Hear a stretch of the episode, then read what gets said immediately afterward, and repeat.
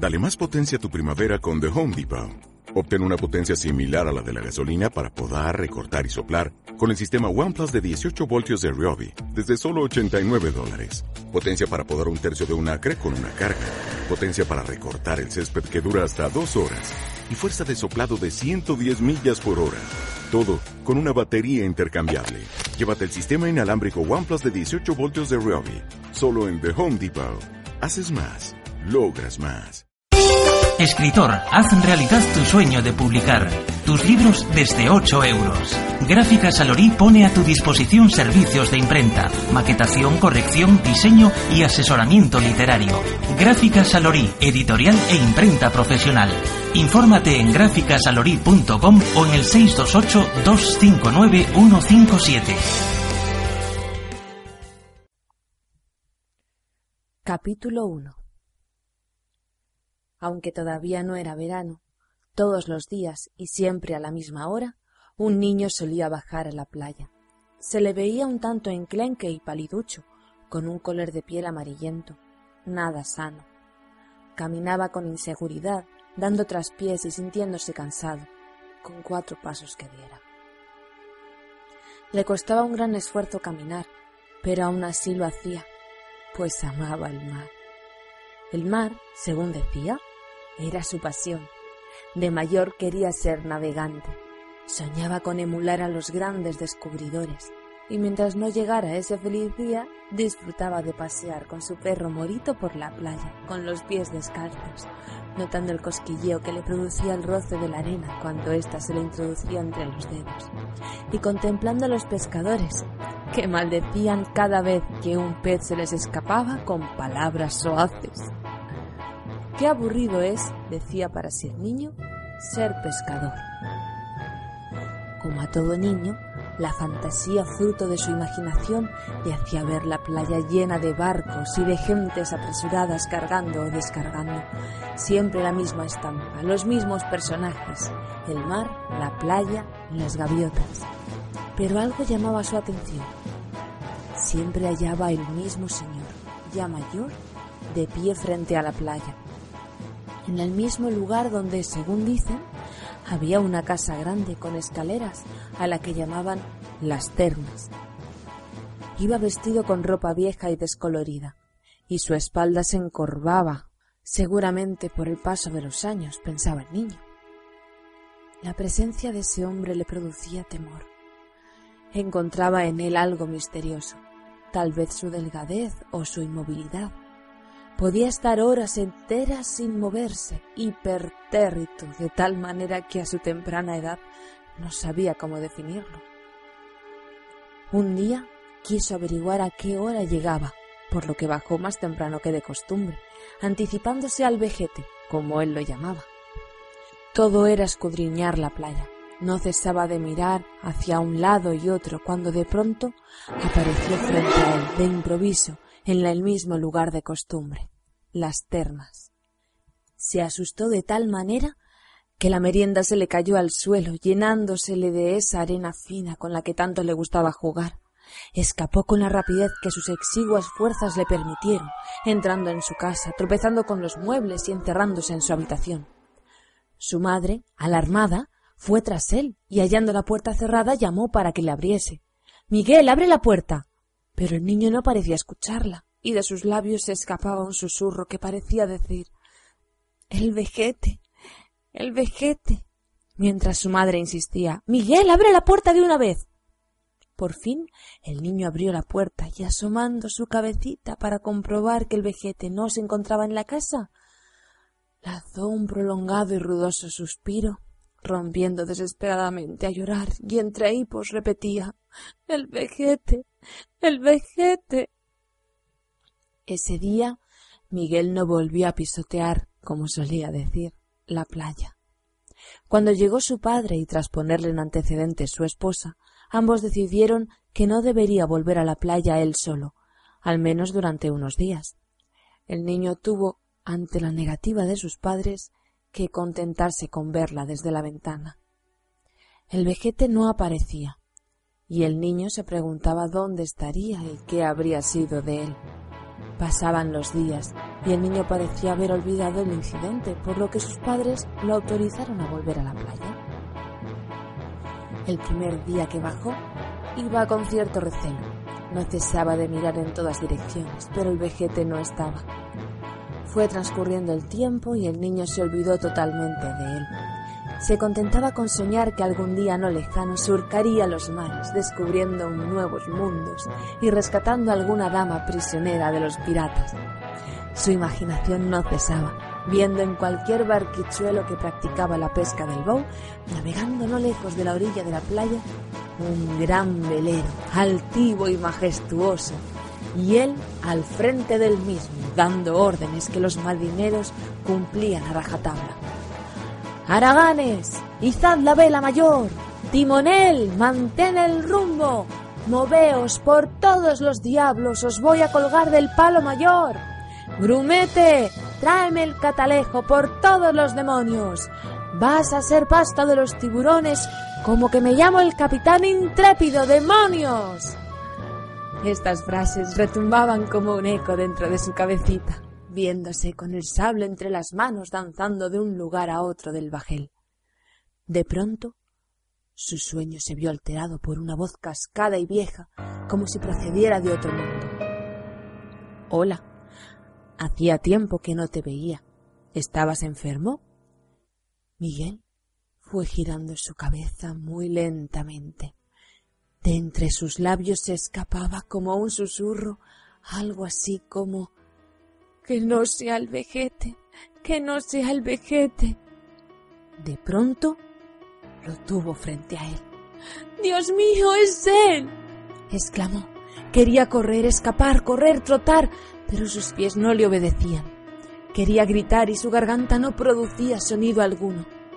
Hubo un largo silencio, solo roto por la chiquillería y los graznidos de las gaviotas que volaban sobre las olas rozándolas no sin temor, comenzó a fijarse en él, no encontrándole tan tétrico como se lo imaginaba. No era muy alto, como mi papá, pensaba para sí, y delgado, muy delgado, como si pasara penurias económicas.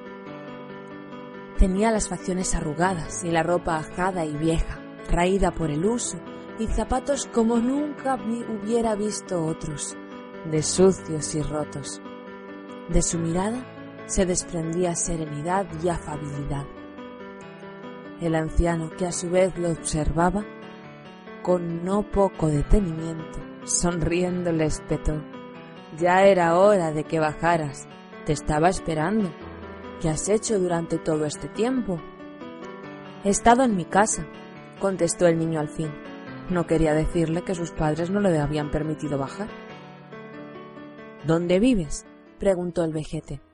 En la avenida de la Malvarrosa, contestó Miguel. Ahí enfrente, dijo, volviéndose y señalando unas viviendas de planta baja y piso. En la guardilla, ¿ve usted esa ventana que tiene una cortina de dibujos? Ante el asentimiento del anciano concluyó Esa es mi ventana, y desde allí veo el mar. Bonita cortina, respondió sonriendo. El niño lo miró con el ceño fruncido queriendo saber si se burlaba de él. De verdad que es bonita, repitió ante su mirada inquisidora. ¿Sabes por qué la llaman la Malvarrosa? preguntó al cabo del tiempo. Ante su silencio, explicó que hacía ya muchos años existían en este lugar muchas plantas, y la mayoría de ellas eran de color malva y rosa. ¿Usted también ha vivido en la Malvarrosa? preguntó Miguel. No, contestó. Yo vivía en Mislata. ¿De niño venía a tomar el baño a esta playa? Naturalmente que sí. Veníamos toda la familia, mis padres, hermanos, mis tíos de Requena, y algunas veces vecinos de la calle donde yo vivía, tartamudeó el anciano. ¿Fue usted feliz aquí? ¿Me pregunta si fue feliz? Claro que fui feliz, muy feliz, enfatizó. Fue realmente una de las épocas más felices de mi vida. Después vinieron otras también felices, pero no creas que todo fue felicidad. También cometí errores que nunca pude olvidar. Mis padres no quieren bajar a la playa, no les gusta. El vejete, con un largo suspiro, soltó un triste lamento. Qué pena. ¿Cómo te llamas? preguntó el anciano. Miguel, contestó el niño. Qué casualidad. Yo también me llamo Miguel. Comenzaron a reírse al unísono durante un largo tiempo, cosa que hizo desaparecer la desconfianza de Miguel, comenzando para ellos una amistad que sin saberlo marcaría al niño para toda su vida. Ese día transcurrió dando continuos paseos por la playa, con los pies descalzos, lanzando ruidosas carcajadas que asombraban a los pescadores.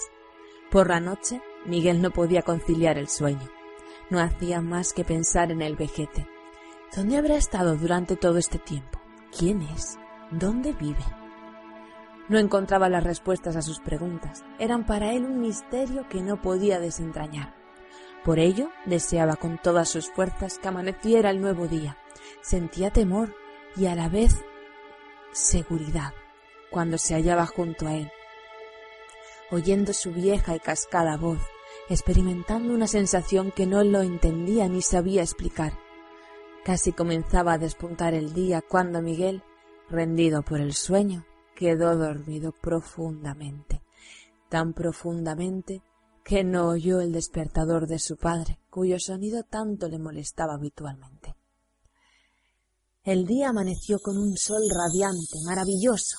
El mar se mostraba tranquilo y sus olas llegaban dulcemente a la orilla. Las gaviotas volaban rozando con sus alas las tranquilas aguas del mar en Nostrum. Pero Miguel nada de esto oía. Todavía no se había despertado se encontraba en la misma postura, pero algo destacaba en él. No estaba cogido a su osito. Desde muy niño siempre dormía con su muñeco y allá donde él iba, con él se lo llevaba. Parecía que al estar abrazado al muñeco de peluche obtenía seguridad y protección. Miguel todavía no lo sabía, pero para él comenzaba una etapa de su vida que le dejaría una profunda huella. Fue la voz cariñosa de su madre quien lo despertó, subiendo la persiana de la ventana, inundando la habitación de un sol radiante y luminoso. Miguel, a desayunar. El niño abrió un ojo, luego el otro, perezosamente, y la potente luz de la mañana bañó su rostro, despertándolo definitivamente. Se vistió en un santiamén y descendió estrepitosamente las escaleras, estando a punto de caer sobre su perro, lo cual hubiera sido terrible para él. Su madre, sorprendida por la energía del niño, le dijo que si no ponía más cuidado en lo que hacía, se quedaría en casa. Tomó el desayuno de un sorbo y llamando a Morito, salieron ambos disparados como una flecha, el perro y renqueando él. Oteó el horizonte con los ojos medio cerrados por el resplandor del sol sobre el mar, y al momento apareció descalzo andando por la orilla de la playa, mojándose los pies y jugando con las olas que dulcemente terminaban en la orilla. A veces se paraba y escudriñaba el horizonte de un azul intenso, hasta donde no todas las personas llegaban a alcanzar.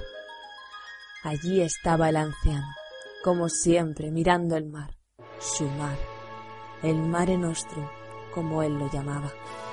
Caminó hacia él con paso decidido, cada vez más rápido, de tal manera que faltándole el aliento solo pudo articular un débil Buenos días, señor Miguel. Este se giró en redondo hacia el niño y le contestó Buenos días, señorito Miguel. Tras lo cual los dos rieron. El niño decía para sí Bien empieza el día.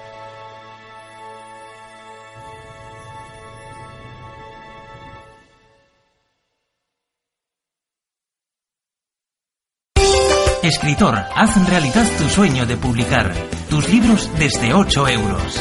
Gráfica Salorí pone a tu disposición servicios de imprenta, maquetación, corrección, diseño y asesoramiento literario. Gráfica Salorí, editorial e imprenta profesional.